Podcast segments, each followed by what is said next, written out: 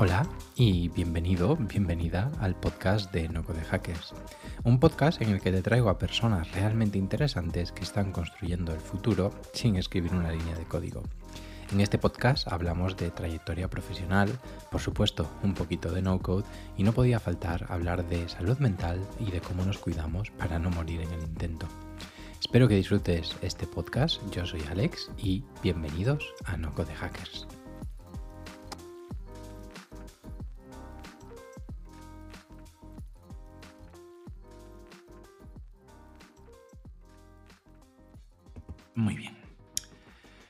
Hoy os traigo una persona que la verdad que me hace muchísima ilusión tener aquí. Y es que tenemos con nosotros a Álvaro Falcones, co-CEO de una de las startups que realmente lo están petando más dentro del sector de España, que es TaxDown.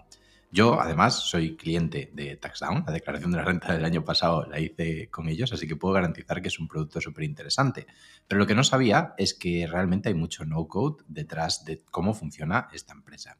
Así que para contarnos un poquito, pues, cómo funciona TaxDown, cómo es vivir una startup que tiene tanto crecimiento, ha venido hoy por aquí a contarnos. Bienvenido, Álvaro. muchas gracias por, por invitarme. La verdad es que es un placer estar aquí con No Code Hackers, que yo también soy muy fan de lo que hacéis, o sea que es mutuo. Ya ves, fue un lujo y fue un lujo tenerte en, el No Code Day. Pero hoy vamos a profundizar un poquito más. Y antes de meternos en el mundo de TaxDown y, el No Code, me gustaría conocer un poquito más tu, tu trayectoria, ¿no? Una afición personal que tengo es los estudios, ¿no? Y cómo los estudios acaban transformándose en lo que hacemos hoy en día, ¿no? En tu caso, creo que estudias SADE, ¿no? Si no me equivoco, un BBA. Eh, ¿Por qué? ¿Por qué decides meterte a eso?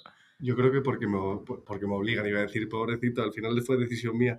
Porque, porque yo creo que era lo que se destilaba en mi casa, ¿no? mi casa es una casa de financieros y economistas y, y hombres de negocio, entonces al final ADE pues, te abría esas puertas para poder luego hacer muchas cosas pero yo no fui, yo, yo no fui nunca a clase, la verdad es que no tomé muchos, no, fui buen estudiante, soy mejor trabajador que estudiante, es decir, por lo menos a nivel de carrera. ¿eh? Luego he sido muy, muy, muy autónomo para estudiar yo las cosas que realmente me han interesado. Qué interesante, porque fíjate que, veo mucho, ¿no? Ese, ese perfil que, que, entra y que me dice, yo no estudio mucho, y digo, yo me cago en la leche, yo, yo elegí mal entonces la, la carrera. Ah, pero por lo que veo, tu carrera profesional sí que ha estado como muy ligada al mundo de la banca, de las finanzas y demás, ¿no? cuéntame cómo fue, sobre todo, los principios de tu carrera nada más salir de ADE y, cómo acabas llegando hasta AT Kearney, donde estuviste como cuatro años.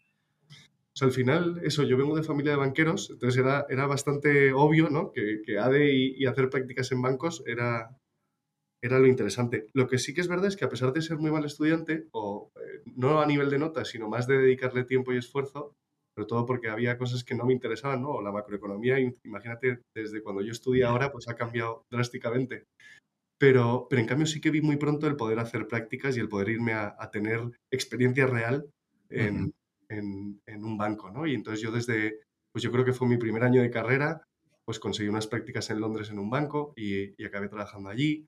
Mi segundo año también me fui a Londres, el tercero me fui a Nueva York. O sea que antes de terminar la carrera eh, de ADE, yo ya había tenido cierta experiencia laboral que para mí era la bomba, ¿no? Porque me metía en el mundo real, ¿no? En el que las cosas sucedían, no era solo slides o diapositivas y, y, por supuesto me ayudaba a ganar algo de pasta durante el verano que luego gastaba en, en cachondeo durante el año, ¿no? Por supuesto. y termino ADE y realmente pues además de venir de familia de banqueros, también vengo de familia de consultores. Somos cinco hermanos y, cuatro, hemos, bueno, cinco hemos sido consultores, los cinco, de hecho. Eh, y, consultoría estratégica, ¿no? Que básicamente es muy problem solving. Es, es ir allí, pensar en un problema, dar una solución y ya la implementar a otra persona. Y ahí Kearney, la verdad es que es una de, los, de las top consultorías aquí en España y me dio una oportunidad muy buena de entrar nada más terminar la carrera. Gran escuela, ¿no? súper horizontal, eh, cultura americana, de esta de, que puedes realmente decir lo que piensas, decirle a tu socio o con la persona que hables, pues eh, con 22 años, que era un moco, pues eh, lo que pensaba. Y yo creo que eso te abre mucho las puertas y la cabeza de poder tratar con gente pues muy top, muy inteligente. Todos venían de, pues yo era el caso raro, eh, ADE, pero había mucho teleco, había mucho ingeniero de caminos, ¿no? Gente que realmente se había tenido que machacar, que tenía una cultura una ética de trabajo durante la carrera pues muy fuerte. Y a mí me, me obligó mucho a ponerme las pilas, ¿no? Yo soy muy competitivo y el entrar allí y ver que otro era más rápido que yo haciendo algo me, me, me, pues eso, no me, no me, lo hacía pasar bien, ¿no? Y ahí me acuerdo los primeros meses, pues no me acuerdo, adelgacé 10 kilos, eh, me dedicaba a currar hasta las tantas, ¿no? Pero, pero tuve la suerte de poder trabajar con gente muy inteligente y en proyectos súper chulos, ¿no? Desde, pues no sé, desde redistribuir toda la cadena de logística de Coca-Cola en España, que ya te puedes imaginar eh, cómo, se cuál es la cadena de logística, ¿no? Hasta qué punto llega un camión a un bar en un pueblo perdido de la mano de Dios y eso hay que planificarlo pues la verdad es que fue un proyecto muy bonito. La fusión de Orange con Yastel, que también creo que fue algo, eh, pues el número 2, y el, o sea, el número 3 y el número 4, y cómo se solapaban las cadenas de fibra, las, las redes de fibra, eh, las ofertas comerciales, ¿no? Ahí fue la primera vez que también entré en el mundo de, oferta comercial y quizá de estrategia comercial. Y, o, hacer molinos de viento o, licitar molinos de viento en el medio del mar del norte de Escocia, que también me tocó, ¿no? Y la verdad es que tuve una, una experiencia muy buena y esto fue en Madrid. Luego seguí siendo consultor. Eh, lo que pasa es que la otra mitad de la carrera, a nosotros en consultoría, para quien no lo sepa, sobre todo en España, normalmente a los dos años te obligan a hacer un MBA. Pero yo ya, o sea, el MBA, pues cuando no había información y no había internet, eh, pues sí, era el oráculo, ¿no? Tú ibas allí, a Boston o a Filadelfia y, aprendías de los mejores, ¿no? de, pues de Draker, de, pues de, de, los tíos que, que, realmente pues aportaban valor a, todo el tema de la economía, de, negocios, te enseñaban casos, el método del caso, ¿no? Y veías empresas, etcétera. Pero claro, en nuestra época ya no es así, ¿no? La información básicamente es, es gratuita. Entonces yo chocaba un poco conmigo, ¿no? El perder dos años, gastarte muchísimo dinero, porque estos MBAs, por supuesto, son carísimos, a pesar de que la consultora suele financiar una parte. Y entonces busqué un, un backdoor y, y pedí mi transferencia a San Francisco. Y en 2016 aterrizo en San Francisco, que la verdad es que era un momento precioso para aterrizar allí, todo estaba pasando. Ahora ya nadie vive en San Francisco, ¿no? El remoto ha, cambiado mucho las cosas, ¿no? Pero, pero en ese momento, pues todo lo que te puedas imaginar, Instagram, Facebook, Airbnb, Uber, las grandes empresas tecnológicas, Google, etcétera, pues eh, las empresas que movían el mundo en ese momento, pues estaban allí y la gente más inteligente, pues estaba allí trabajando. Así que para mí era un no-brainer y, aterricé ahí trabajando por una consultora de operaciones, porque uh lo que cabe se especializa sobre todo en operaciones y en logística. Cosa que en Silicon Valley, como comprenderás, de operaciones y de logística, y de contratar consultoría también poco. Pero bueno, me dio la oportunidad de conocer a gente súper interesante. Fíjate que has dicho en cuatro ocasiones la palabra la oportunidad de conocer gente interesante o estar rodeado de gente interesante, ¿no? ¿Cuánto crees que ha sido una constante a la hora de tomar esa decisión de moverte la gente con la que podías estar o con la que podías trabajar? Bueno, yo creo que en mi vida siempre ha sido una constante el, growth mindset, llamémoslo así. Hay una, hay una psicóloga en, Stanford, Carol Dweck, que se llama, que habla mucho de esto.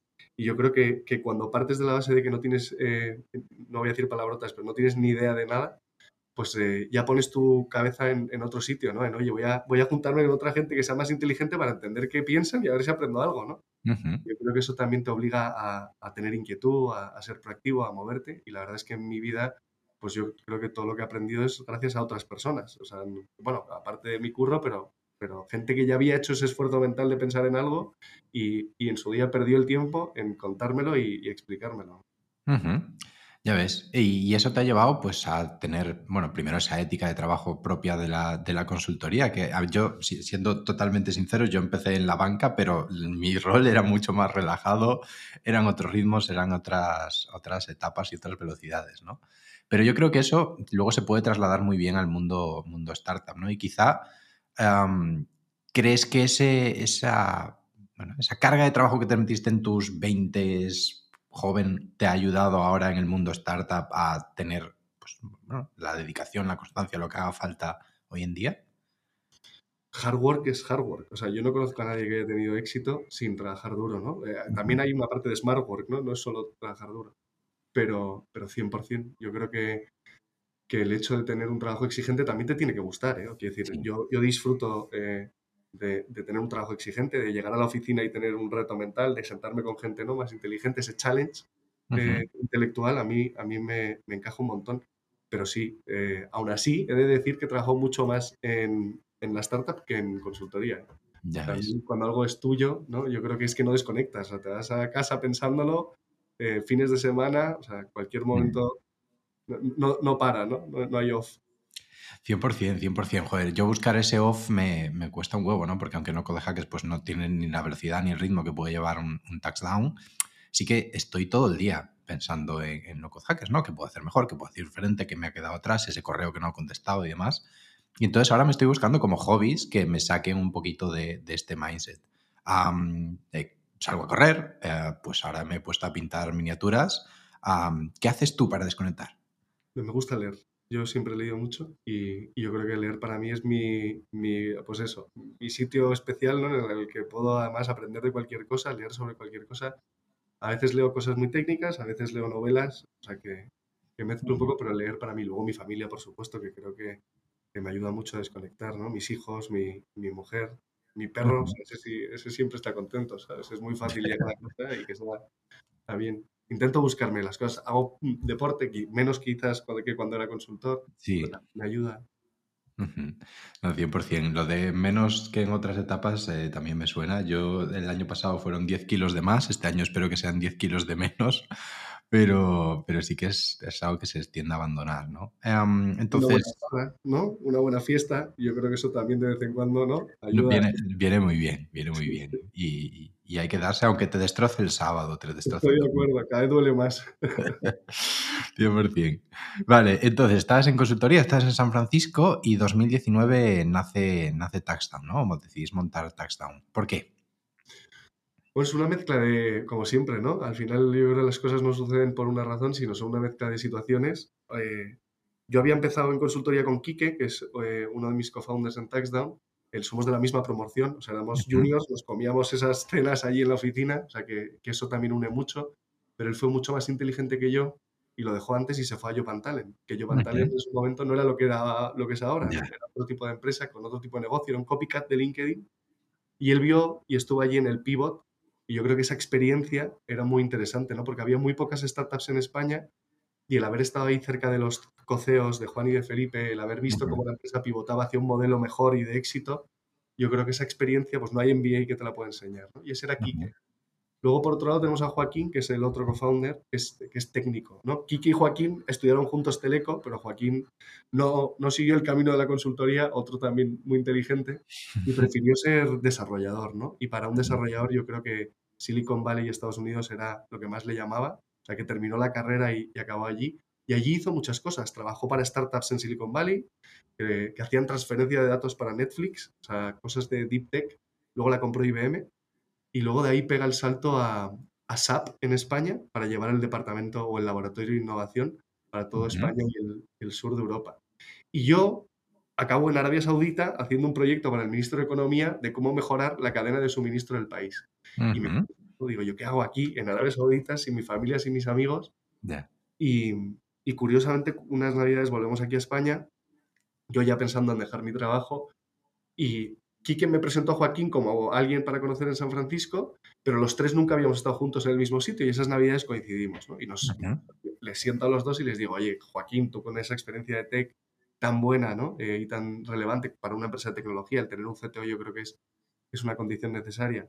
Y luego Quique con esa experiencia de startup, ¿no? De haber vivido, pues, eh, cómo era el mundo de las startups por dentro.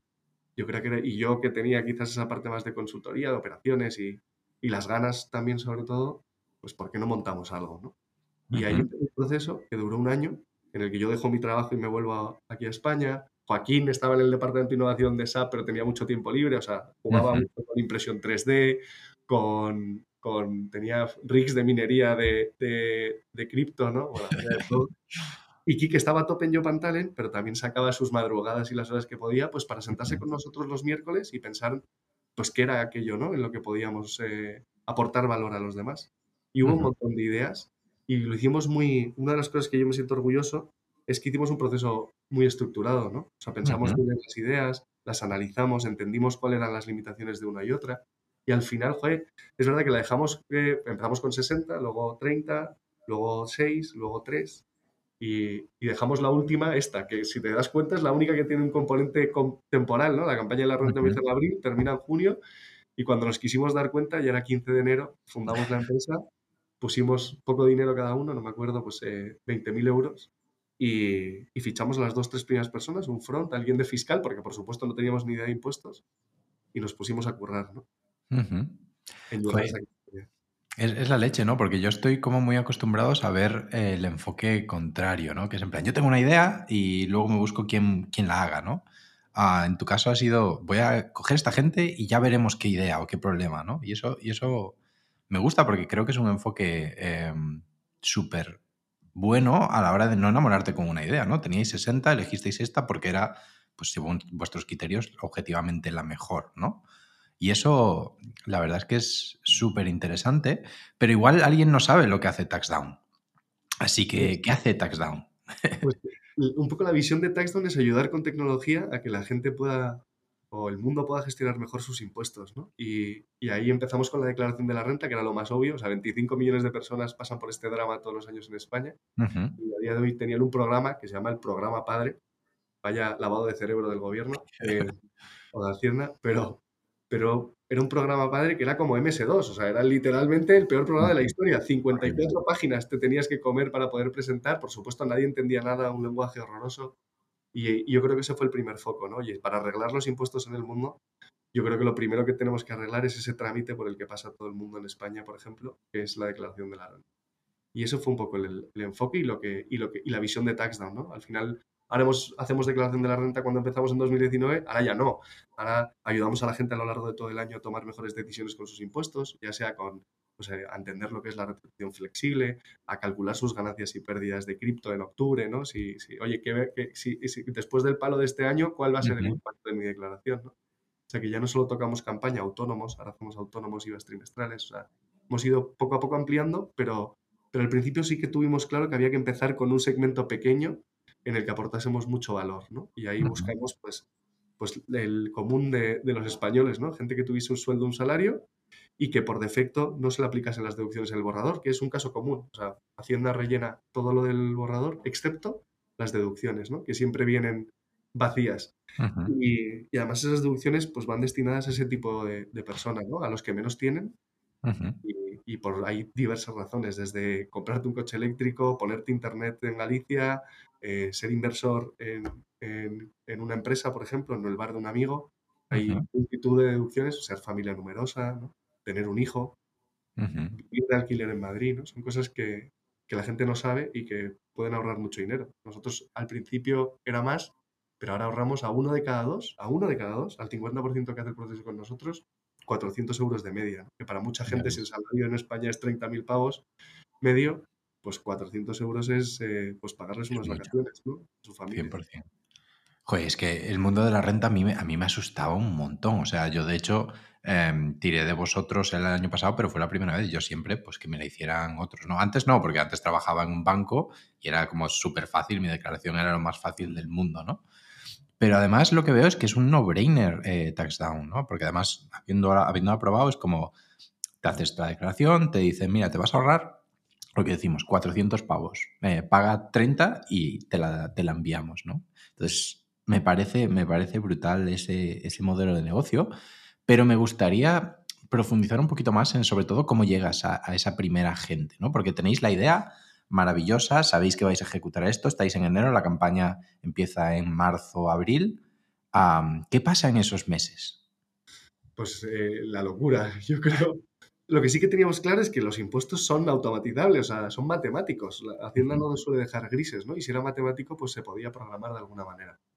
Entonces, eh, esa primera campaña eh, el no-code que hubo fue que yo diseñaba en PowerPoint, eh, básicamente, el producto, o sea, fíjate la historia, y, luego hicimos en hardcode, o sea, un desarrollador se picó la lógica del impuesto, que la lógica del impuesto es un drama, porque al final declaraciones hay como vidas, ¿no? Y ahí te es un árbol de decisión demasiado grande. Y fue uno de los, yo creo, de los primeros fracasos que nos ayudó a entender que ese no era el camino. En plan, tío, no puede ser que para, para decir si alguien está casado y soltero y ver qué pantalla se enseña después, el ingeniero lo tenga que entender. En plan, no, es que debería ser independiente ¿no? del ingeniero. Y eso fue un poco también como nació luego la, solución real que tenemos a día de hoy, que es pura no-code, y que permite que tanto los fiscalistas como la gente de producto, pues creen lógica, hagan pantallas, quiten inputs, los pongan, cambien el formulario, básicamente. Joder, eh, ahí quería llegar, eh, porque la verdad es que cuando me, me- me contaron esto, y fue porque tengo un amigo que, que habrá entrado ahí y me ha dicho, Airtable lo utilizan para todo, y yo soy como el mayor defensor de Airtable de, España. ¿Cómo decidís meteros en Airtable y cómo, y cómo lo utilizáis dentro de vuestro día a día? Y sobre todo, ¿por qué tomáis la decisión de hacerlo de esta manera? ¿no? Porque me has explicado el por qué desde el punto de vista de negocio, pero hostia, teniendo un CTO y un equipo técnico, ah, tuvo que ser difícil, ¿no?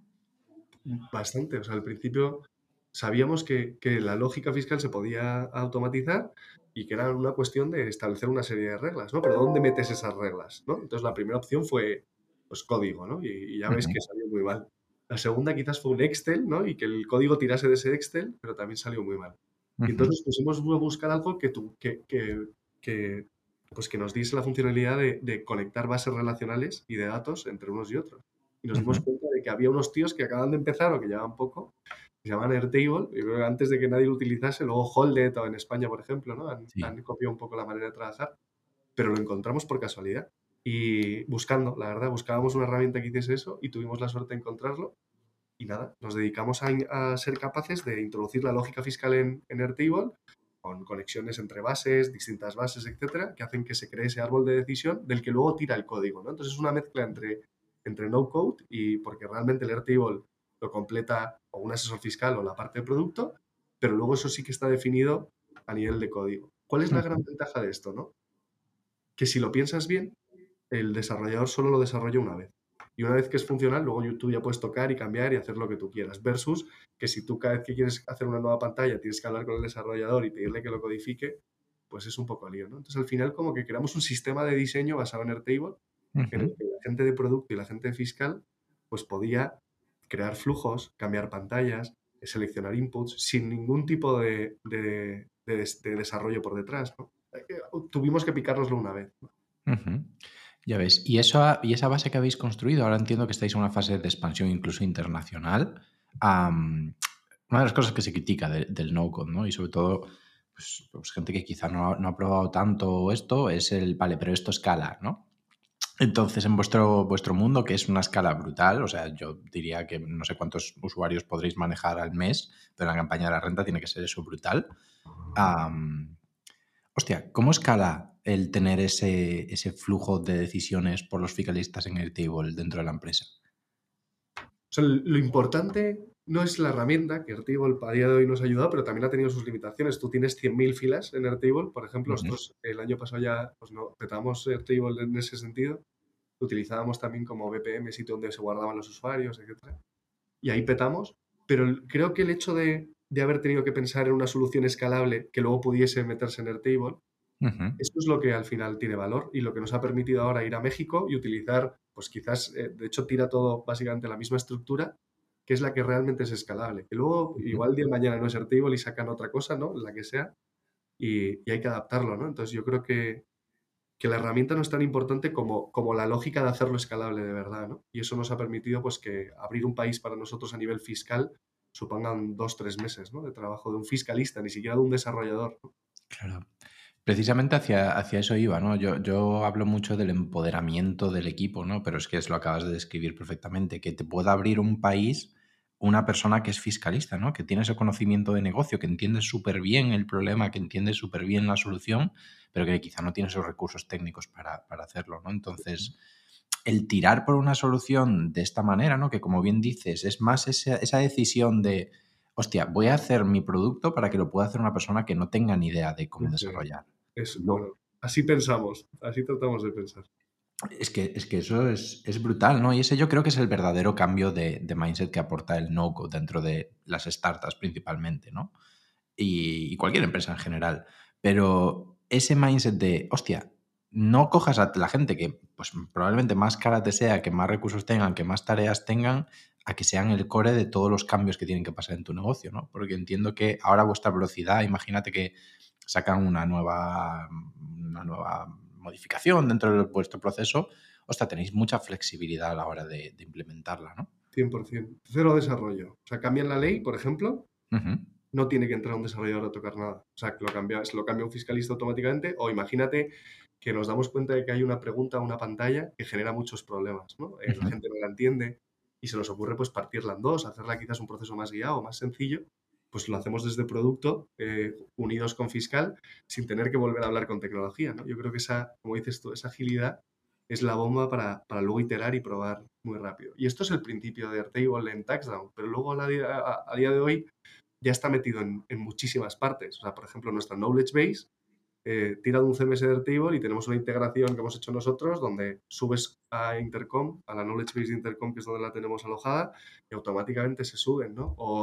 En su día las ofertas de trabajo, todas las, las montábamos con Airtable, lo conectábamos y automáticamente en nuestra web aparecían las ofertas de trabajo o las landings de los partners, ¿no? Nosotros cerramos muchos partners, trabajamos con más de 200 partners aquí en España, los grandes bancos, aseguradoras, crypto exchange, brokers. Al final los impuestos es un drama que todo el mundo sufre, ¿no? Y la verdad es que yo creo que, somos un gran perk, por decirlo de alguna manera.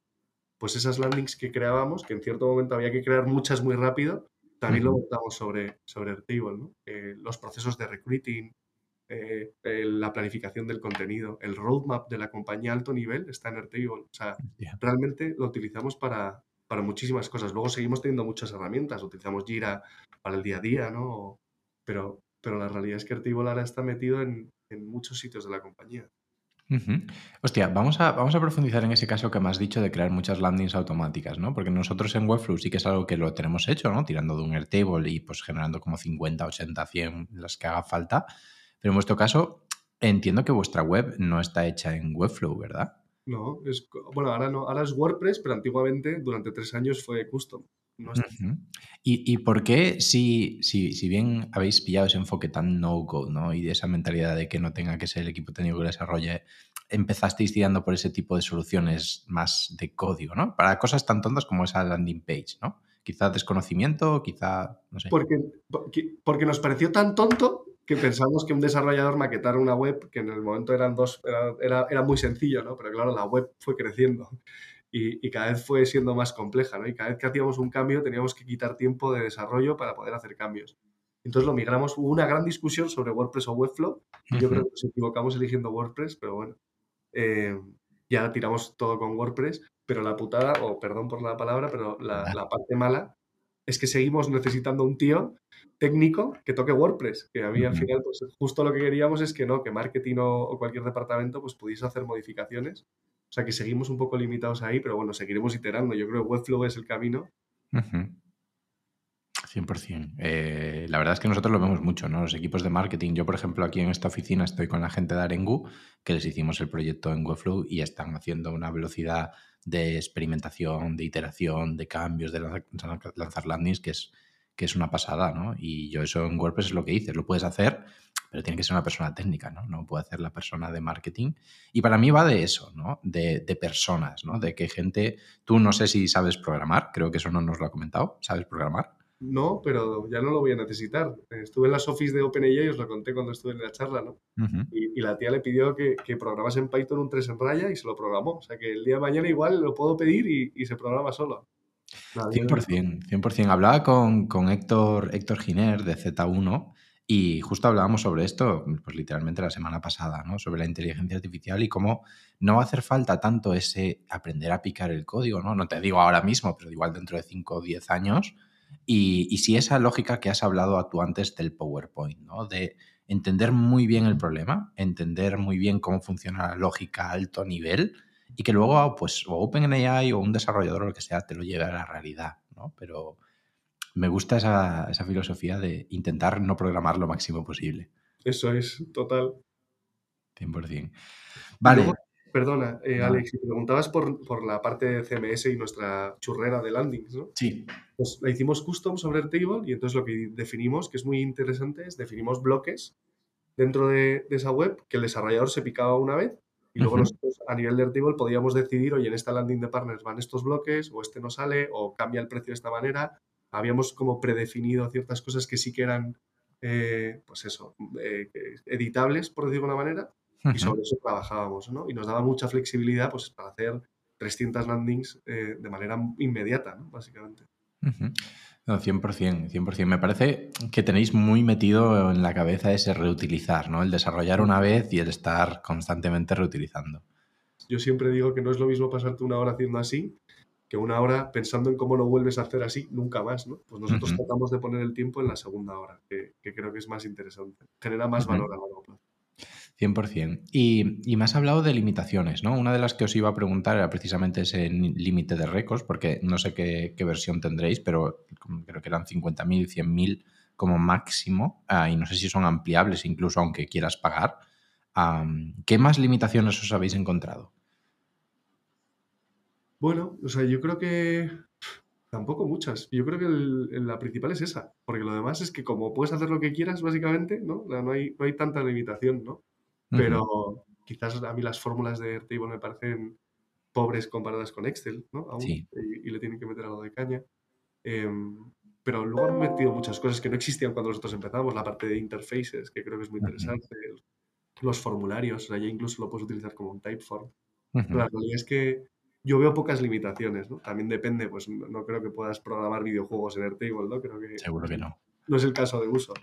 Seguro que no. No, sí, la verdad es que las interfaces es, una parte que, por si alguien no, conoce lo que son las interfaces, son como una especie de constructor de aplicaciones dentro de, de Airtable, pero que te permiten hacer desde un dashboard sencillito de tus métricas, pero muy fácil, a pues aplicaciones realmente robustas. ¿no? Nosotros, por ejemplo, hemos construido un, todo un proceso de CRM con selección de distintas personas y demás, y dices tú, Dios mío, esto montármelo yo con una aplicación que no sea Airtable, igual tardó dos meses. Y aquí me lo acabo de montar en, un día. yo estoy, estoy enamorado de Airtable. yo también, yo también. Más las integraciones, que ahora ya lo puedes integrar con cualquier cosa. O sea, ya nosotros lo tenemos integrado con Intercom, con Atlassian, con Jira, que hablaba antes. O sea, realmente puedes tener todo ahí. 100%. Y, y, además de eso, me, has hablado de Jira, me choca mucho, mucho Jira. Me gustaría entender por qué utilizáis Jira. Yo lo he utilizado en la banca me ha costado. ¿Por qué? O sea, no sé. Yo creo que uno es estándar de la industria y, mira que a mí no me gusta hacer las cosas porque se hagan así, pero creo que los desarrolladores se sienten cómodos porque es algo que cuando entran entienden. Y que luego también tienes esa parte de no-code. O sea, realmente tú puedes modular Jira para que se adapte un poco a las necesidades de tu empresa, ¿no? A que los tickets tengan una estructura determinada, eh, se pidan unos campos eh, específicos. O sea, realmente hay unas vistas particulares que te muestran pues análisis distintos, ya sea los, el trabajo y los puntos de esfuerzo del equipo, la velocidad, hay como ciertos conceptos que tienen bastante bien... Eh, y luego la suite es buena. O sea, antes de Notion, que ahora Notion a mí me parece la, bomba, pues Confluence era, era un poco el, top de la industria, ¿no? 100%, 100%. Pero claro, me, me, choca, digo, hostia, ¿por qué no se hacen su propio Jira en el table? Uf, em, sí, estaría bien. O sea, se podría hacer, 100%. O sea, de hecho ya te he dicho, el, roadmap alto nivel se lleva en, en Airtable. Lo que pasa es que luego las historias en sí se llevan en otro sitio. Pero sí, se podría hacer. De hecho, no es complicado. Aún, así, Gira te da muchas... Cosas ya hechas. Eso es, ¿no? Los dashboards que hablábamos antes de la velocidad o los, las comunicaciones, todas esas esa parte ya viene hecha. ¿no? Sí se podría hacer, pero yo no veo el valor. En, o sea, no creo que sea core para nosotros. Yo, nosotros intentamos ponerle esfuerzo de thinking a lo que es core. A lo que no, pues no voy a hacer un Slack. También podríamos montar un Slack, ¿no? Pero Slack seguro que tiene más gente y lo hace mejor que nosotros. 100%, 100%. Muchas veces no hay que reinventar la rueda, ni siquiera aunque sea fácil y puedas, ¿no? joder, tiene que haber sido muy interesante el vivir lo, que ha crecido, ¿no? Lleváis ya desde 2019 unos cuantos años y sobre todo campañas de la renta, me imagino que bastante exigentes. ¿Cómo lo has llevado tú? Porque una de las cosas que me estoy dando es que mucho de la evolución de una empresa tiene que ver mucho con la evolución del fundador y del equipo fundador, ¿no? Entonces, un poquito desde tu perspectiva más de personal, ah, ¿cómo has vivido todo este crecimiento de, de TaxDown? No, bueno, con mucha, yo primero con mucha alegría y, con mucha humildad y dando gracias todos los días por la suerte que tengo de poder vivir algo tan guay como, como lo que para mí es esto, ¿no? Que para otros será otras cosas, pero, pero para mí es un sueño hecho realidad el poder trabajar con gente súper inteligente, ahorrar 40 millones de euros a los españoles, cambiar cómo se hacen los impuestos en España, en México o en el mundo. Me parece un, sería algo que yo podría tachar el día de mañana como éxito profesional. Y si consigo de verdad, yo cuando empezamos le decía a mi mujer, Pati, si conseguimos ayudar a uno, pues, pues a día de hoy hay más de un millón de usuarios en TaxDown, hacemos más de medio millón de declaraciones calculadas. O sea, la, realidad es que ayudamos a muchísima gente a simplificar un proceso tan tedioso y tan coñazo, ¿no? Como los impuestos. O sea que, yo lo he vivido con mucho agradecimiento. Luego ha habido momentos duros y, pues al final siempre dicen que el camino del emprendedor es muy montaña rusa y es verdad. Hay apps muy fuertes, ¿no? Yo me acuerdo del día de que número uno en la Apple Store, pues eh, yo, lo recuerdo con mucho cariño, pero también ha habido momentos de, oye, el mes que viene no pagamos nóminas, ¿no? Y, yo creo que los dos, pues, eh, te ayudan un poco a, a, también coger perspectiva, que al final trabajo es trabajo. Y, yo creo que nunca debería estar en el top de la lista. Entonces, bueno, eh, siempre con siempre eso, mirándolo un poco desde fuera, saber que, el trabajo es trabajo y que luego hay otras cosas que, son más importantes. O por lo menos para mí, cada uno tendrá su... Sí, 100%. Yo tengo siempre, em, ahora en este punto, lo, difícil que me es distinguir qué es trabajo. Porque en mi caso, pues imagínate, eh, tengo amigos que están también en el mundo emprendedor y con los que algunos pues colaboramos o hacemos cosas juntos o hacemos una formación y lo que sea. Entonces, ¿ir a tomarme una cerveza con mis amigos es trabajo? Yo tengo un amigo con el que hablo todos los días de trabajo, ¿no? Y es uno de mis mejores amigos, pero nos gusta los dos, ¿no? Somos muy apasionados por lo que hacemos. Pues no lo sé, la verdad. Eh, no lo sé. O sea, de decir que mi trabajo te lo compra. O sea, yo mi trabajo no es solo mi trabajo, sino que también es una de mis pasiones, uno de mis hobbies. Entonces, bueno, ahí choca un poco, ¿no? La parte profesional con la que no. 100%, 100%. Pero también qué bonito es encontrar gente con la que puedas hablar de esta parte más laboral y con esa misma, misma pasión. ¿no? Yo tengo la suerte de tener a mi amigo Joan, que además está dentro del mismo grupo de empresas y es como, ostras, qué, qué guay que seas mi amigo, que podamos hablar de, yo qué sé, del viaje que nos vamos a pegar, de lo que sea, pero también de lo que está pasando dentro de mi empresa, ¿no? Eh, yo es curioso porque ahora, ahora muchas veces lo pienso al lado contrario. En plan, yo muchas veces digo, te voy a ser un coñazo de tío, porque no hablo de nada excepto de curro, ¿sabes? No sé de nada, ¿sabes? Ya no estoy al día de lo que pasa en el mundo. Yo estoy al día de, de, de, de tecnología, de emprendedorismo, ¿no? Pero, pero me, pierdo, me pierdo el día a día. 100%. Vale, y ya para acabar, em, cuéntanos un poquito qué viene eh, en Taxdown, qué tenéis pensado, qué, hacia dónde va. La visión la tengo clarísima, pero ¿qué tenéis pensado? Yo creo que vienen cosas gordas, eh, sobre todo en España, pues eh, somos el número uno, pero seguir siéndolo, ¿no? Seguir creciendo. Hacemos, yo creo que es el 0,5% del market share de, las, de los 25 millones de declaraciones que se hacen en España. Sigue habiendo mucha gente que hace la declaración con el sistema de Hacienda ya por lo menos taxdown simular es gratis y probar con taxdown es gratis, ya por lo menos que, que, calculen el resultado con nosotros y que no caigan en la trampa de, del borrador de Hacienda. Yo creo que, que, ahí tenemos mucho por ganar, cada vez el producto es más sofisticado, cubrimos más casos, ahora tenemos mucho foco en cripto, que además este año se ha pegado un buen palo y, y, el poder compensar las pérdidas, ¿no? esa gente que de verdad ha perdido dinero, pues creemos que, que aporta mucho valor y además creemos mucho en que el mundo se va a tokenizar, va a ser eh, digital y por lo tanto hay que saber, va a haber que saber hacer impuestos sobre, sobre estos tokens, ¿no? Y, yo creo que es parte de la visión, el, tener un pie ahí metido y, bien metido.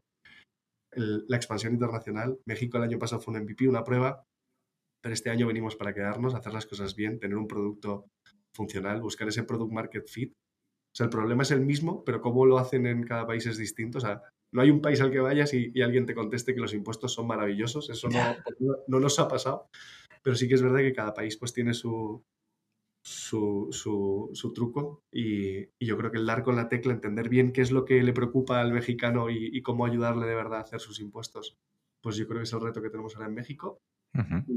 y, seguir probando que TaxDown no solo es eh, declaraciones de la renta, ¿no? Al final tú piensas que quién tiene un asesor fiscal pegado a su, a su culo 24/7. Eh, yo entiendo que hay muy poco, el 1% de la población, ¿no? Yo creo que uno de nuestros retos es cómo conseguimos que el otro 99% de verdad tome mejores decisiones a nivel de impuestos durante el año, ¿no? Cuando se compra una casa, cuando te cambias de curro, cuando te aumentan el sueldo, ¿no? Hay mucha gente que le retienen mal, o cuando vas a vender algo, ¿no? Las cripto que hablábamos antes, ¿no? Pues el tener a alguien al lado que te acompañe y te diga, oye, espera, tío, vamos a ver cómo, cómo podemos hacer esto de la mejor manera posible para que ahorres lo máximo y que, y que te lleve poco esfuerzo, pues yo creo que es el reto que tenemos entre manos es un follón. Yo siempre digo que el reto de Taxdown resolver los impuestos en el mundo. O sea, podríamos elegir cualquier cosa más sencilla. Esto es un buen melón. Claro, es, un lifetime project, no sé, y, probablemente siga después de nosotros. Decía Benjamin Franklin que solo hay dos cosas que son ciertas, la muerte o los impuestos. Aquí están todas. la muerte no sé qué va a pasar. Yo, yo soy bastante. no, sé qué va a pasar a, 200 años vista, pero los impuestos, tío, estoy convencido que van a seguir ahí. pase lo que pase. Seguro, 100%. Vale, bueno, pues eh, por terminar ya, si quieres decir a la gente, pues uno, dónde pueden probar Taxdown y dos, dónde pueden encontrarte a ti, si quieres que te encuentren, eh, pues tienes tu, minuto de, de, autopromo. Nada, pues eh, si, lo que quieren es ahorrar y hacer bien la declaración, por supuesto, taxdown.es. Ahí tenemos unos asesores y un equipo brutal. Que, que, bueno, tú eres usuario, pero para nosotros la satisfacción del usuario es, es probablemente lo más importante. Así que seguro que van a estar bien cuidados. Se acerca la campaña, o sea que probar es gratis, ir allí, mirar el resultado. Así que invito a todo el mundo a que no, que no acepte el borrador, que creo que es uno de los grandes problemas. Y a mí en LinkedIn, yo es lo único que tengo, básicamente. Eh, no, me gusta, no me gusta mucho eh, contar mi vida personal, así que LinkedIn para el, para el trabajo, que ahí sí que soy bastante activo. Así que nada, si a alguien le interesa que, o, está interesante sobre todo la parte de no code, cómo lo hemos hecho y o, que les demos alguna pista, no sé, uh hablar con, con ellos. Pues nada, tío, muchísimas gracias por pasarte por el podcast y ha sido un auténtico placer. Nada, vosotros, Alex, hacéis un curro súper guay, así que nada, que sigáis eh, así y, y cuando necesitéis.